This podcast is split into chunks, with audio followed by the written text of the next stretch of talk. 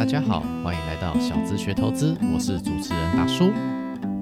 这是一个聊商业的节目，让我们一起学习投资自己的人生，让自己有更好的生活。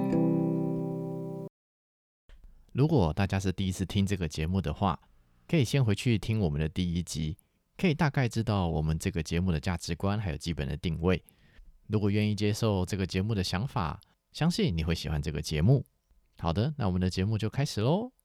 欢迎来到小资学投资，今天很高兴能够访问一位新朋友 Summer，我们欢迎他。大家好，我是 Summer，我是软装设计的顾问。对，我们今天要聊的内容是软装设计，这跟装潢有一点不一样啦。那到底有什么差别呢？我们等一下来细细的聊。但是在开始之前呢，我们还是一样，请 Summer 来自我介绍一下，好不好？好啊，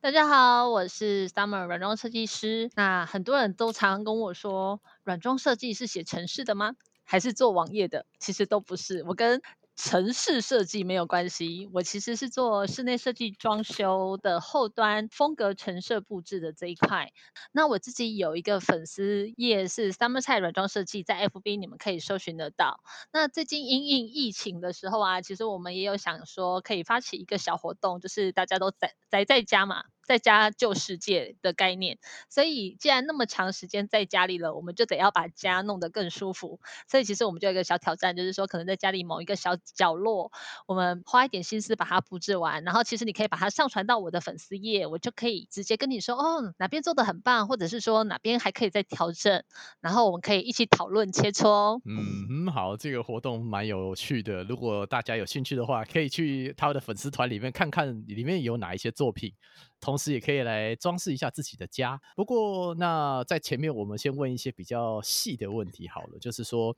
呃，Summer 认为说室内设计跟软装设计，呃，最大的差别是什么呢？你自己觉得？我觉得用一个非常非常简单的区分，就是说我们可以把一个空间想象成一个盒子，然后到一百八十度会掉到地上的这些东西就归软装设计来管，因为它是可移动式的、可改变的。那不会掉到地上的呢，我们就会归硬装，就是它是被固定在墙上的。那这个或者或者是一些管线啊、工程。的部分，那这个就会给室内设计师管，这是一个最简单、最简单的区分。嗯，所以说，如果我今天房子有壁癌呀，那个系统柜有问题呀，那个基本上可能没办法找你，对不对？哦，这就是牵涉到两个部分了。因为像壁癌的部分，它跟结构会有关系，所以它可能可以，如果只是单纯壁癌单一工种的话，还是可以找师傅来处理，或者是其实还不用找到室内设计师啦。但是像系统柜啊。现在的系统柜做的非常棒了，它其实是找系统柜的厂商来做。那如果你下次要搬家的时候，如果刚好尺寸合，你可以原封不动的，就是请系统柜厂商来帮你把它拆掉，然后到新家再组装好。所以在系统柜在这个范围里面，它是可移动式的，所以我们把系统柜归在软装。OK，好，这确实好像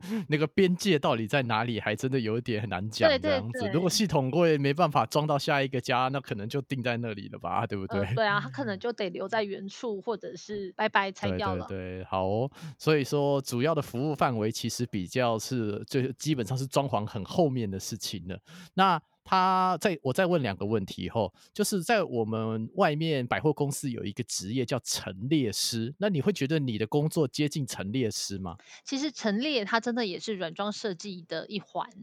那呃，我自己啦，我有一些家学渊源。如果你问我软装设计的年资有多久的话，我可以是四年，也可以是二十几年，是因为我们家以前开花店的，所以花店当然就有很多会接很多商空布置、橱窗布置啊，就商业空。空间，商业空间。对对对，那我刚刚有说了嘛，它一个简单的定义就是可移动式的，所有的橱窗都是可以拆掉，然后下一季再重新布置，所以它们全部都是软装的范围。对，所以商业空间其实橱窗布置这些我也会接，但我不是这么的专门在这一这一块，因为其实百货公司其实有一个呃柜内陈设的。呃，对，就是柜，就是百货公司的那个不是柜姐，那个叫陈列师，那个给他们专门在装潢百货公司的。我我没有像他们这么的熟练，是因为这个是一个晚上，也许他们都是在百货公司测呃，就是关门的时候，用那种十一点到凌晨六点。或者到七点的这段时间来布置来陈设。对，那所以其实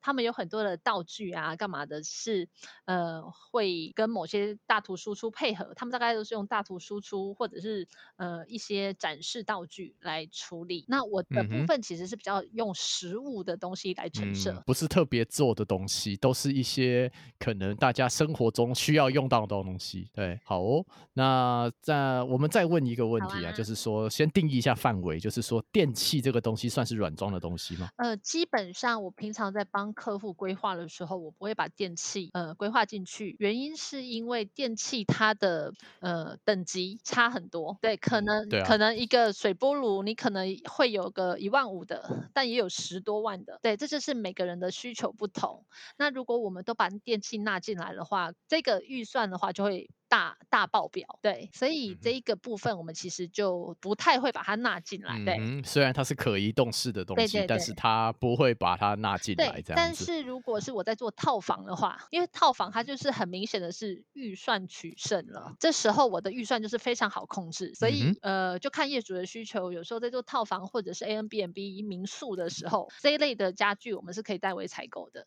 可是，一般直嗯客、就是你的家我的家。这个部分我们通常不太会帮别人规划进去家电的这这这个部分。嗯，好了解。那反正我们先定义好软装的范围嘛。那反正问一问，大概知道有个轮廓了。那我们接下来来问一下 Summer，就是当初怎么入这一行的？你前面讲说是在花店工作嘛，对对不对？那你在花店工作那段时间有哪些呃就是专门在做软装的服务经验？然后最后怎么决定要入这一行的？好哦，其实我觉得我那时候是个没有立志我要做软装设计师，我只是因为家里有需求需要人手，所以我就是一个最好用最好用的童工。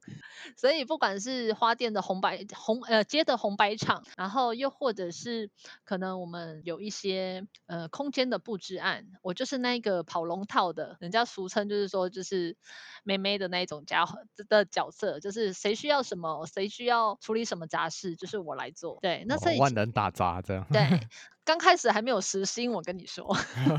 哦，是哦，就家里的自己就是 买两瓶水这样子打发你这样子对。因为就 家自自己自己的阿姨开的嘛，那所以阿姨常常都会需要人手，然后她就会带呃带着我妈，然后跟跟我有时候下课或者是假日，就是会被叫去协助，所以我就会说，我其实最常嘲笑我自己，或者是开我自己玩笑，就是我每年都在过情人节，可是一直都没有跟男朋友过情人节。哦，都是在跟工作一对，都是都是在卖花这样子，对。然后、哦呃，我觉得在二十几年前那个时代啊，还没有什么室内设计啦，所以大家都是有需要的话，也许就是找师傅。可能我今天哪里漏水了，我就去找你做师傅；然后哪里需要哪一个柜子，我就去找木做师傅。所以呃，大家都是。不呃自己找工人，然后呃也不知道要去哪里找什么设计师，所以呃在二十几年前，大家最常用一种方式，就是我看到这间店设计的很棒，我就会推门进去说，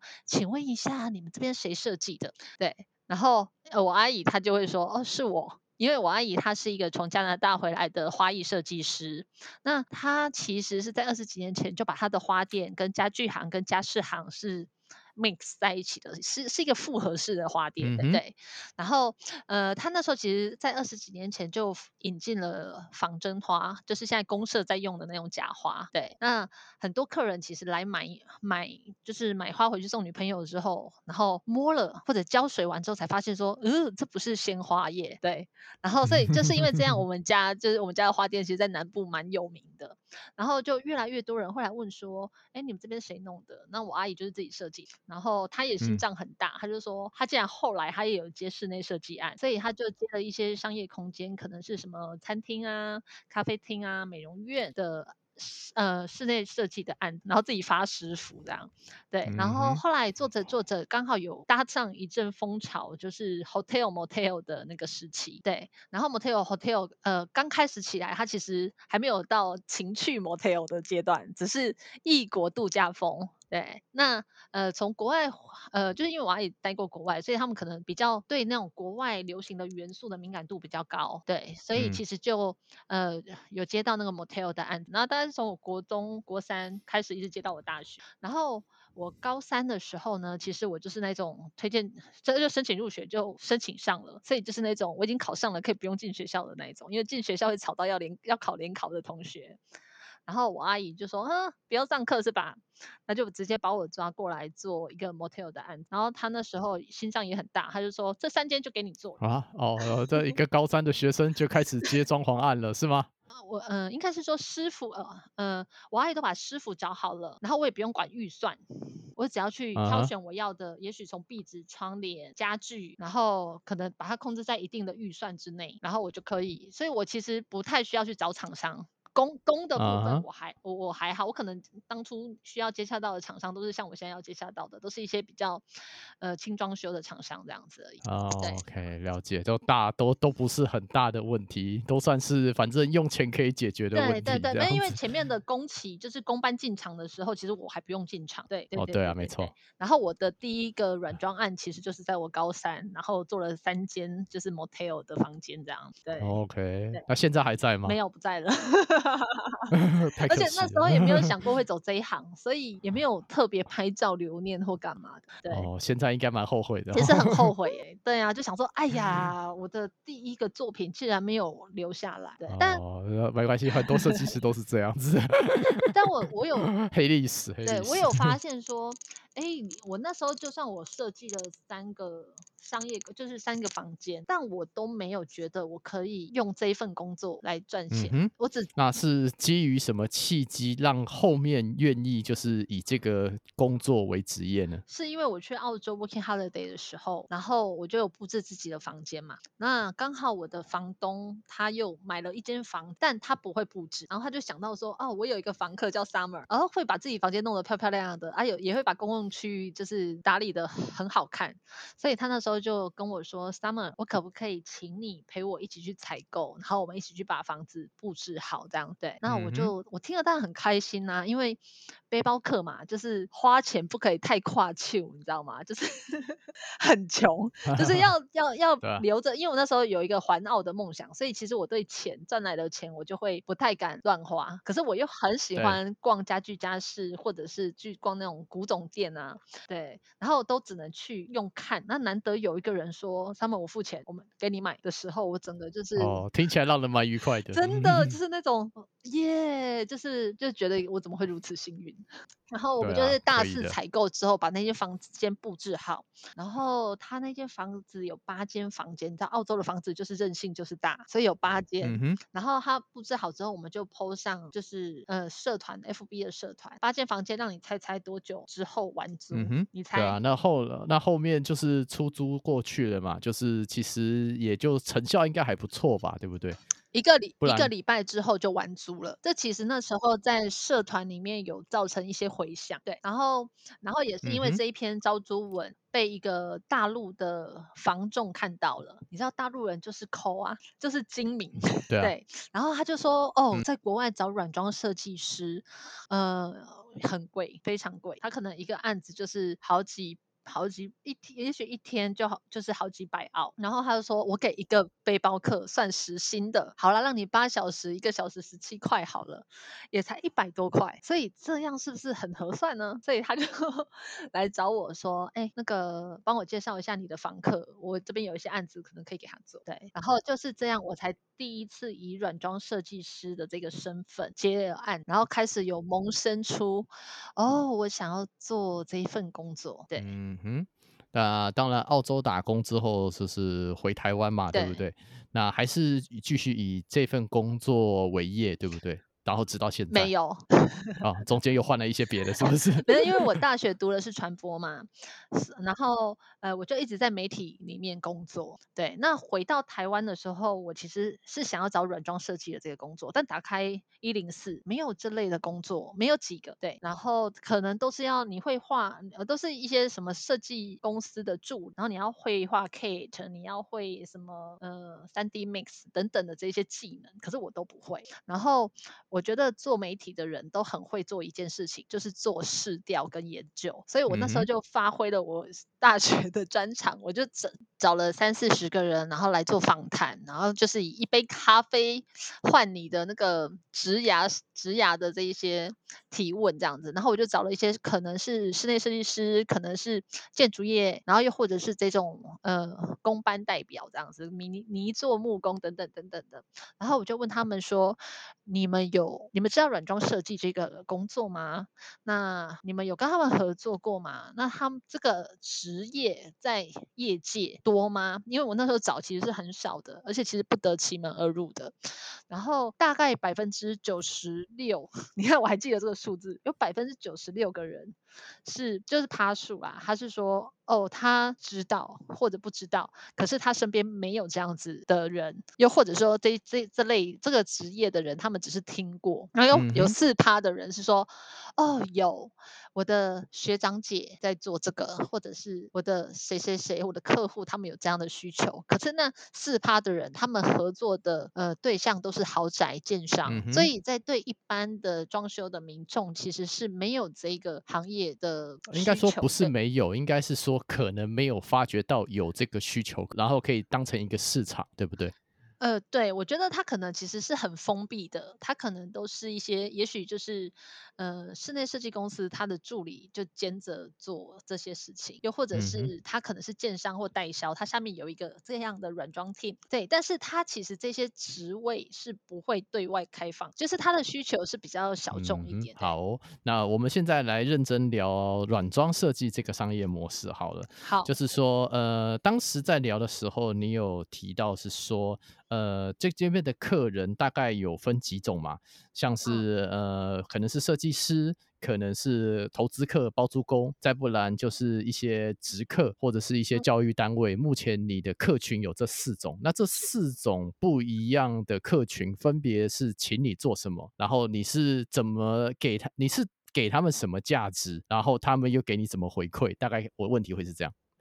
好，目前我其实最主要服务的客群大概会分为四四类的人。第一类的就是我们的室内设计师。那为什么室内设计师会需要我呢？其实室内设计师他们现在目前绝大部分的室内设计师都只有做前面的硬装，又或者是验收完工照了之后，然后可能会配基本的沙发、茶几、餐桌、床，嗯，大概就这样而已。对，但是如果他们想要呃拍摄作品集，因为现在室内设计其的这个行业其实是非常饱和的，所以怎么样让别人看到你？其实室内设计师得要去参加很多的比赛，甚至可能都得下广告。那要有露出的话，他们其实才能被看见。所以他们会想要把他们的作品拍成作品集。但呃，业主他其实前端就有做到硬装，甚至基本家具而已。那我要把后面的这个生活感跟空间的氛围营造出来的时候，就是需要有很多软装的商品，又或者是需要。要一些配色这些软的东西，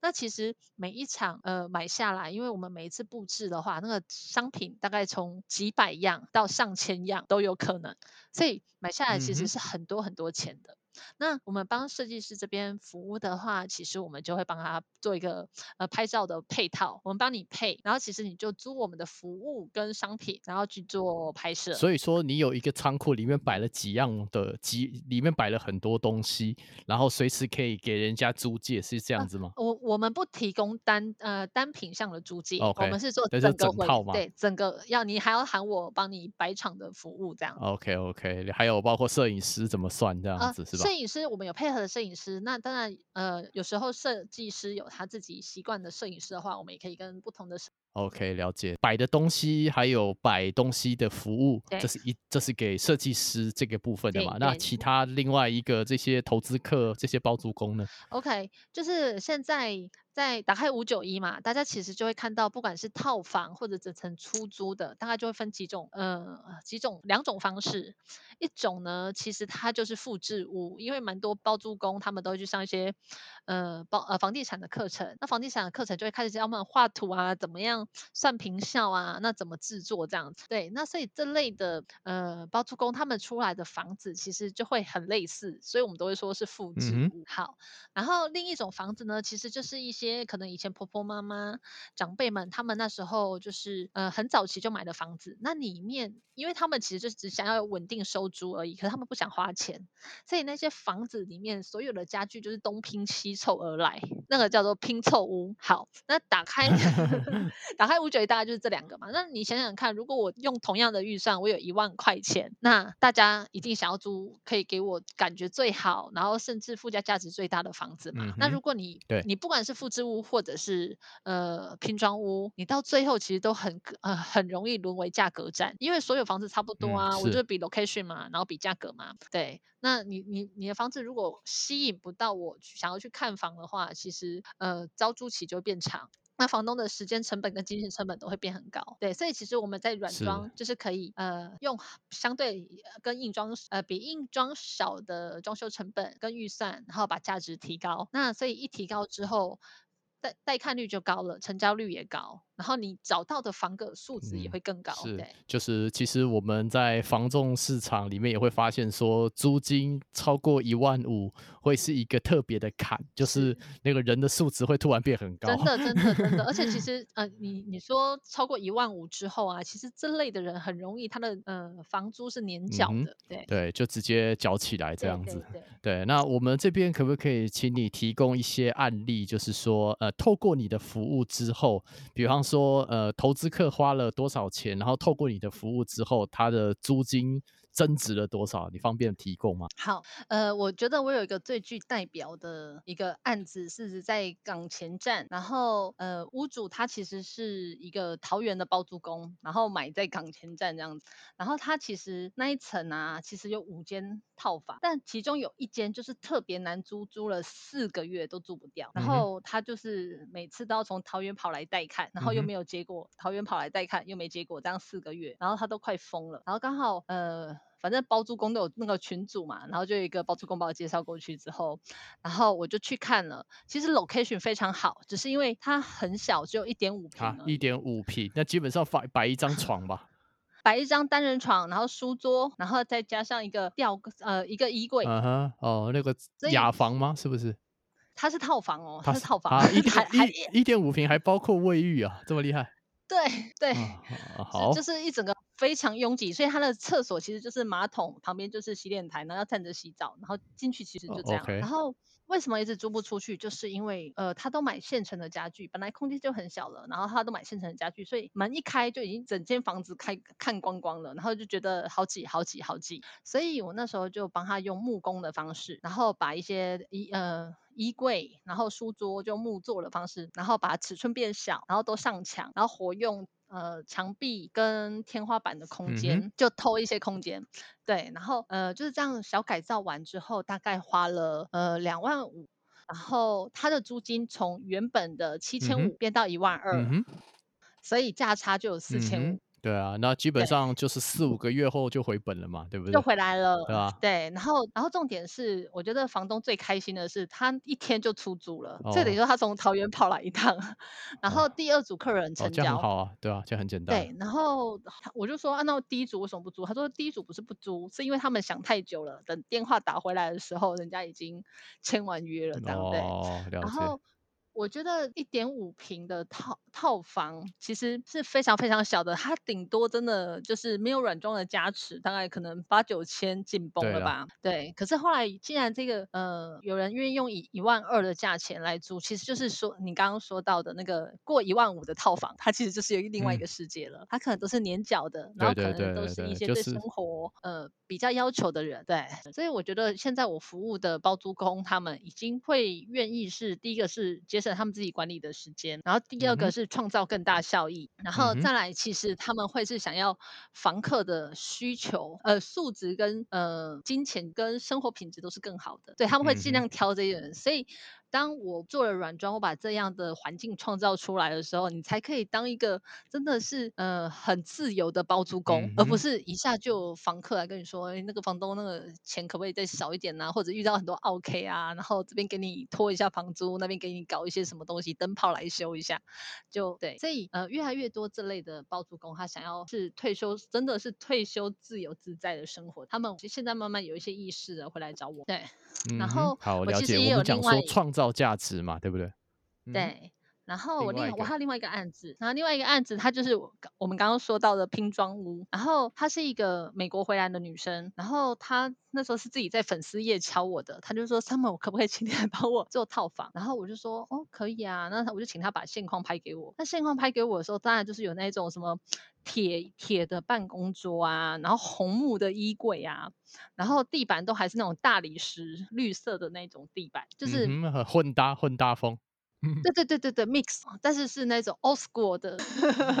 早期台湾社会的那种混搭风这样，然后灯还是那种水泥灯管，就是那个那个追灯呐，哎，那叫什么啊？灰点呐，就是如果有点故障，它还会像鬼片一样一闪一闪的那种那种。对，然后这个二代呢，他那时候就是想说，天呐，你要叫我接手帮你开始管理这些房子，但是这些房子我自己都不想住了，我要怎么管？对，所以他那时候就是请他妈，就说你要让我管可以，你先给我一些钱，然后来把它从一点零升级到二点零。然后它的 location 其实一样很好，它就在松山车站，就是饶河夜市那边。巴德路上，对，然后他那边原本的房子改，呃，就是一间八千块吧，然后八千块其实说个在那个地方来说，其实是在平均行情以下的，所以我那时候想说八千块，那房子长怎样？就我一打开我就知道了，然后我就说那我们花一点钱，然后一间大概是两万，呃，一间大概两万两万出头，因为它有平数大小的关系，所以第一个我就先请他把油漆整个就是漆干净。灯具换掉，好，然后地板也把它换掉，要不然实在时代感太重了。对，然后这个案子呢，其实我都还没有验收交屋哦。我其实，呃，我大概都会分一进二进，然后 OK 了拍照，然后传给业主看，然后给他验收交屋这样。我那时候其实才第一次进场玩，大概把百分之八成，大概七八成弄好而已。然后晚上业主就过去，可能要拿个东西干嘛，他就开门进去看，然后他就也拍照嘛，然后就抛在他自己私人的群组里面。然后刚好群组里面也有人要找房子，然后就租出去了。哦，这连然后八千块，八千哇，完全。我都我都还没有我都还没有验收交屋。对，然后房两间房子就租出去了，我觉得这也蛮棒的。就是它是八千租到一万三，但那时候我们觉得那在那个 location，其实是如果我真的是走正常的五九一或甚至正常招租流程的话，它其实可以租到一万五六。了解，对，啊不过就是朋友啦，那人家怎么算我们不好讲嘛，对不对？对，是没错。可是你看哦这样价差还是有五千。对啊，对啊，对啊，没有错啊，就是其实还是有它的价值在啦，就是说能够为客户或者是用户有传。地新的价值，这样子。啊。对，然后我觉得这一间其实那时候他妈妈也是一直很不明白为什么我要改造，我要改造。然后改造完之后，其实我后来接他们家的案子也接了十十几间，呃，很好的客户。因为他们看到他们对他们，因为因为以前是公啊，妈妈是老师，然后知道以前的军工教人员就是有钱就就当存款一样就买房买房付贷款，所以其实他们都有很多房子。好，这也不错啊。对对对，哎，对了，这样这我想问一下哈，就是说前面讲两万多。意思是那是包括所有的用品吗？还是说那是另外算的？哦，啊，我我自己其实像会分两个部分，一个是我自己的呃，就是规划执行费，就是设计费的部分。好，这是一笔一笔费用。那其实小间的我就会用平数来算。然后呃大间的话，我大概会用整室，那呃大概是三万五到六万。那为什么会有这样的价差？第一个是复杂度，然后客户的需求，有些需有些客户需求比较多，然后甚至还要陪采购、陪干嘛等等等等的。那其实我就要把一些时间成本都加在里面。对，那有些客户他可能需要的商品比较特别，譬如说他想要怎样的艺术品，其实我们也有在帮人家找艺术品。对。对啊，那我觉得最近套牙房其实呃也越来越多，呃其实现在大家也蛮饱和的啦。但我觉得今年从去年开始，去年二零二零年开始，其实房市因为疫情的关系，所以大家钱都回流了，出不去，所以台湾的房市变很好。那房市变很好，大家买卖间就多了嘛。那其实现在有一些投资客们，他其实买房子，他就是只要算到一定的投报率，我们先不讲那个。呃，他是否是用什用用怎样的方式？因为他们还是会有一些规避的方式，对。但是他们想要跑买卖件快的话，其实他们就是需要尽量压缩他们的时间成本，然后达到他们的投保率嘛。那所以越来越多投呃投资客他会把他的呃房屋物件也是做成食品屋的样子。所以这是在五九一卖件的时候，因为其实你如果有打打开过五九一找房子的时候，其实台北的房子卖买卖件通常要么就是真的的原始屋况，就是你你连生活状态都在里面，对，所以可能旁边会有什么呃小朋友的游戏毯啊、溜滑梯啊，然后什么成年的书柜干嘛的，比你你家的生活样貌直接就抛在五九一上面。那另外一种呢，就是四面白墙，就什么的空屋，对，什么都没有的空屋，大概就是大概这这两种案件啦。好，对，然后我们其实如果呃以前的投资客他们会喜欢。把房子整个用硬装整修完再卖掉，那整修也许可能就要得要花一一两百万做整修，然后再去卖。对，那因为现在有房地合一，所以大家就就会觉得说，哦天呐，政府抓比较严课，税课比较重了。那我想要这个款项变少一点，这个成本降低一点的时候，其实就有人开始想到说，啊，我可以用软装来做这样的生意。所以，呃，软装做完了之后，当然我物件漂亮了，带看率一样，跟套房一样，一样提高。那我，呃，其实这是一个房仲的朋友跟我讲，他说，其实我看这个客人喜不喜欢这个房子，买卖的机会高不高，其实就是看我可以把他留在这个房子里面多久的时间。对，确实。对，所以当我把这个房子弄得很漂亮，呃，弄那呃这个让他住进来的这个蓝图规划，其实他都已经完全能够想象的时候，他留在这个房子的比例就会高多。然后，呃，闲是一定要闲的，因为大家一定还是会买闲货才是买货人，大家一定会开始看说这个物件哪里有一些状况嘛，对不对？对。但是我我不会说软做呃呃买卖件做软装会提高房价，因为这真的不可能。但是我可以减少被砍价的机会。对，那而且其实软装是一个很好的溢价筹码，所以当呃这个这个人喜欢这个我布置完的这个空间之后，他一定会希望说，哦，呃，我之后就是坐在这一套沙发上，然后做什么事情？我就是坐在这个呃餐厅里面，然后用着这样的餐桌、这样的厨具、这样的吊灯，然后来吃早餐。对，那这时候这些东西就是可以是谈判溢价的筹码。对，哦，就是下一家要买的时候有一些想象的空间吧，应该这样讲。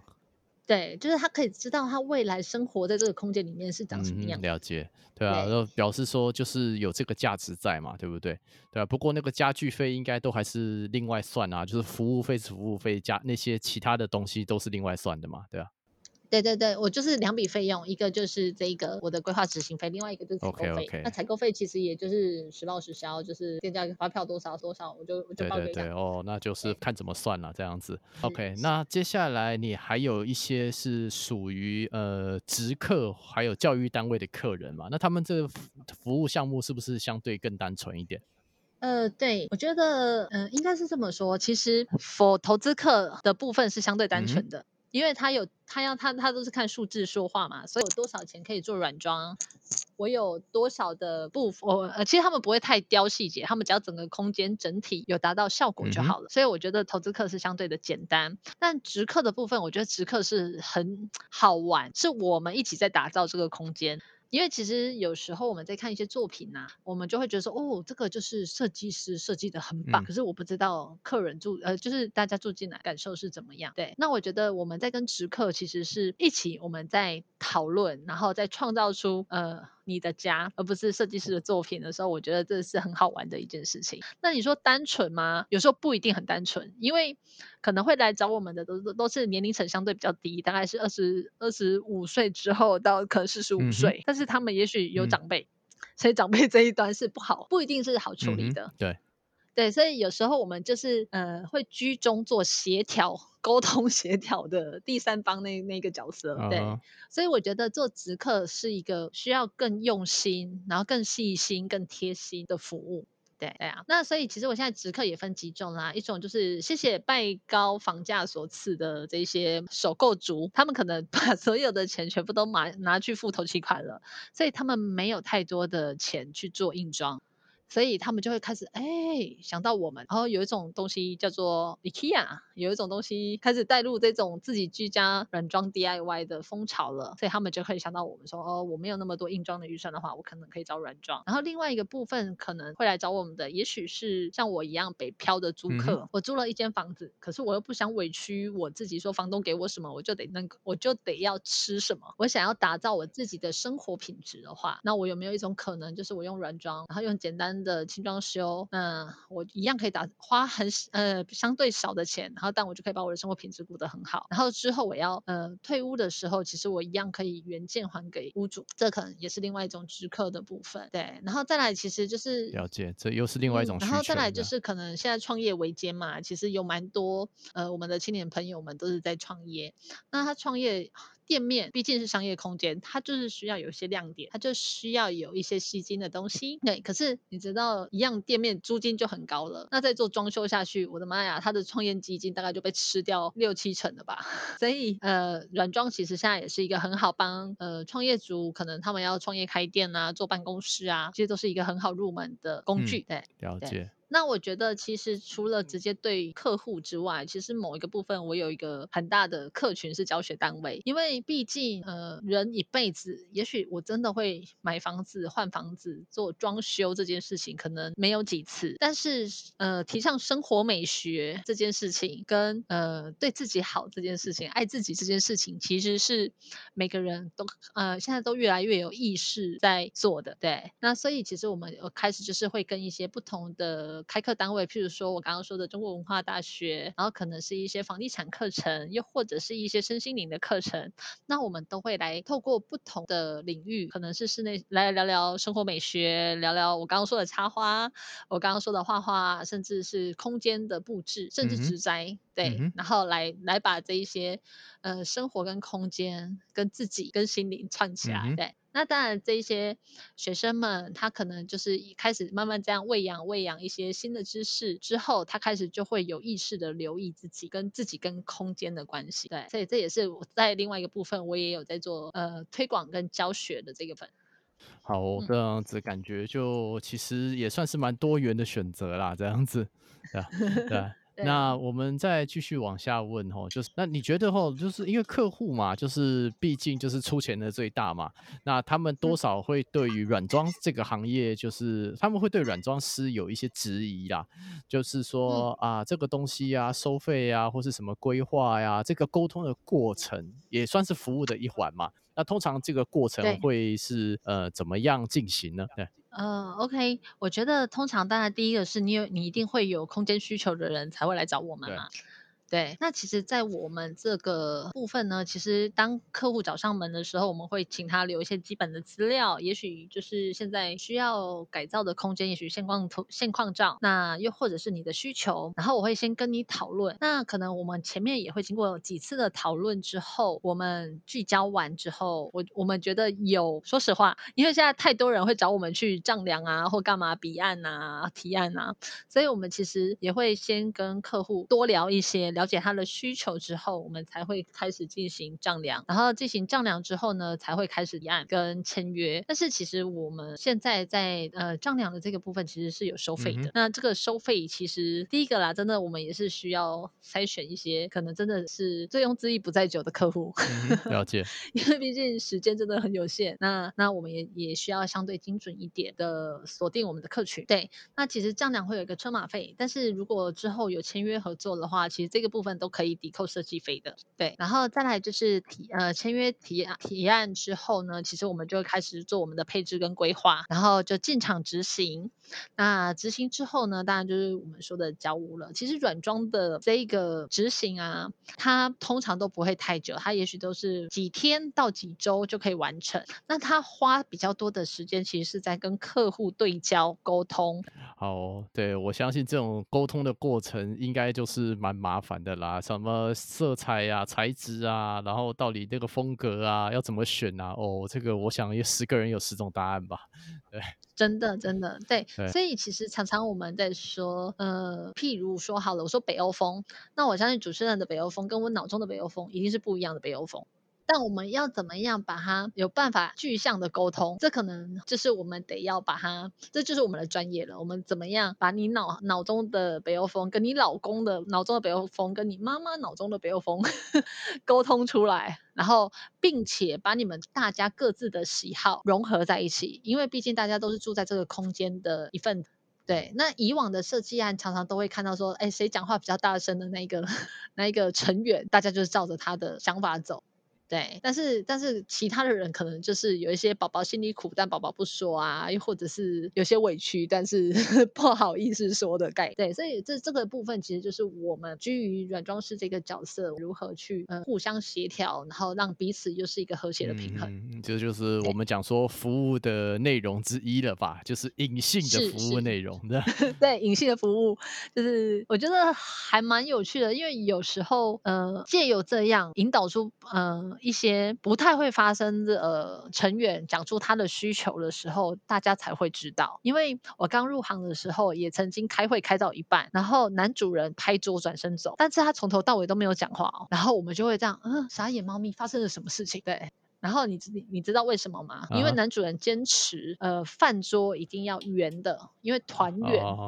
好，对，但是他没有沟通出来。但是女主人她就是想要走北欧风，然后她就觉得说，为什么一定要圆桌？因为圆桌又是大桌的话，其实都很中式。对，对，对，对，对，对。那可能他们在家里有沟通过，但是他其实没有在我面前或者是沟通出这个需求。对。哦，好了解，这个就真的就是每个人喜在意的点不一样啦，只能这么说。是是是，对对。好，那还有另外一个问题，就是说，假设哈，当然我可能真的是没钱请软装，或者是说我真的是我想要自己玩，那这种美学的原则的话，以你软装师，比方对于给素人的意见会是哪些呢？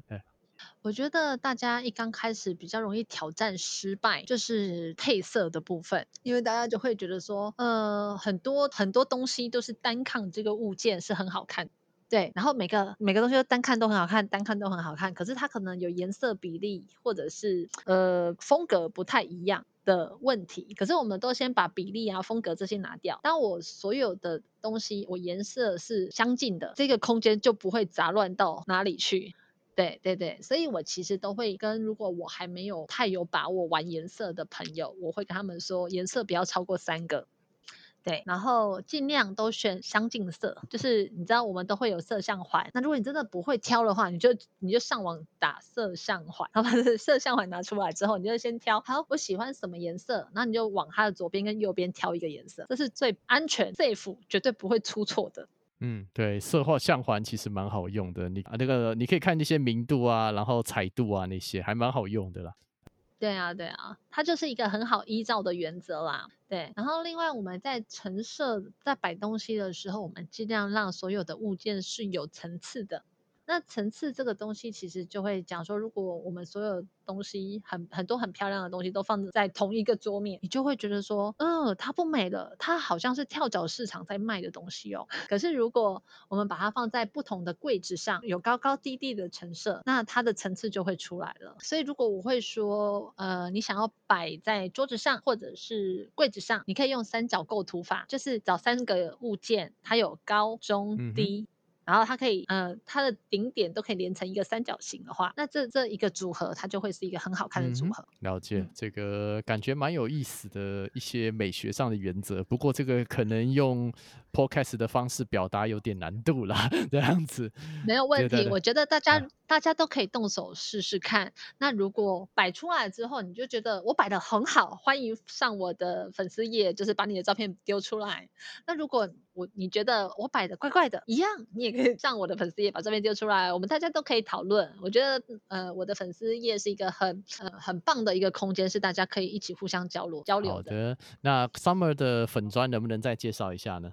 好的，我的粉砖是 Summer 菜软装设计。好的，那相关的链接我会丢在资讯栏下面，就给各位听众做一个参考。有如果有任何软装的问题的话，也都可以来问我们的 Summer。对，最后问个问题好了，这一波疫情，特别是我们现在录节目的时间是二零二一年的五月二十三号，这段时间刚好就是台北封城嘛，那也也不是封城啊，就三级嘛，所以就变成是说，呃，你们应该也都会受影响吧？那你们现在状况是怎么样呢？我觉得我们呃现在啊，其实我这周我出门两次，就是佛工作，那其实都是点到点。我觉得呃疫情的关系，我们蛮我我觉得因为是整个台北都封，台北都在家自主的防疫，那所以其实客户也相对的弹性变高了，所以我们很多就是都用线上讨论，然后线上提案的方式来进行。对，那我觉得呃之前规划的这个部分，我们就是持续的。赶快趁疫情在扩大之前，我们就把它结案。但是后面可能有还在规划中的，都有因为疫情的关系有一些调整或者是延后。对，但我觉得其实这是一个，我觉得既来之则安之，因为它就是一个礼物。因为可能平常我们 就是得要，呃，可能呃监工啊，可能也还是得要跑跑暗场，然后看一下大家的呃。状况如何？可是我觉得，因为疫情开始，大家也很对自己的自我安全非常有很高的意识，所以其实像现在，我可能跟一些厂商他们去施工，他们我们其实都可以用拍照的方式，或者是来来做回报。然后这其实也有让我看到一个有五星的合作模式。对，就是如何用线上的方式进行沟通，反正就是有留下记录，可能是更好或是更有效率的方式啊。是是，而且以前就是呃，有时候叫师傅拍照。哇，你就得要一直投哎，你等一下，因为有时候我们不一定在第一时间，或者是他们要走的时候，我们就会到现场验收。我们也许可能就是呃那一天我们到现场都已经是晚上了，人家已经走很久了，所以我们都会请他们先拍照，然后给我们验收。你知道有些师傅年轻师傅还 OK，老师傅有时候都不理你。但是因为这一波疫情的关系，发现哎大家的自主性跟自律性都提高了。这就是我发现哎这在公班的经营跟管理上面是一个很棒的一个转变。对对。对对，他们跟得上时代的脚步，这样子。对啊，对啊，对啊。那我觉得，其实我觉得另一个部分是客户对你的信任感会提升很高，因为以前就是还没有疫情的部分，所以嗯，也许你会帮忙他们去现场监工，或者是你可能会盯头盯尾的，然后但是他们还是时不时会出现一下，或者是在呃不放心你。然后我也不放心工人，不放心他的房子，但现在大家就是非常的放手这件事情。我觉得真的所有的东西都是要靠学习，有这个机会，然后大家才可以知道说，哦，原来真的有另外一种的呃处理事情的方式。我觉得是个礼物，是个礼物。对我凡事都是危机，凡事都是机会嘛，可以这样子讲。好哦，那我们就祝福台湾可以挺过这一波，然后让大家在这一波在家工作的时刻，可以想到新的合作模式或者是商业契机，然后不受影响。真的好哦，那谢谢 Summer 今天的分享，内容非常的精彩，那相信能够对大家也有一些帮助。那希望各位听众会喜欢今天的内容，在这边跟各位听众说声再见喽，拜拜，拜拜。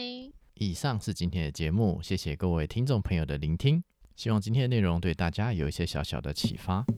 如果喜欢我们的节目，欢迎在 Apple Podcast 上面留下五星留言，多订阅、多关注、多分享、多赞助，让更多人知道这个节目。让我们一起学习投资人生，让自己有更好的生活。我们下一期节目再见，拜拜。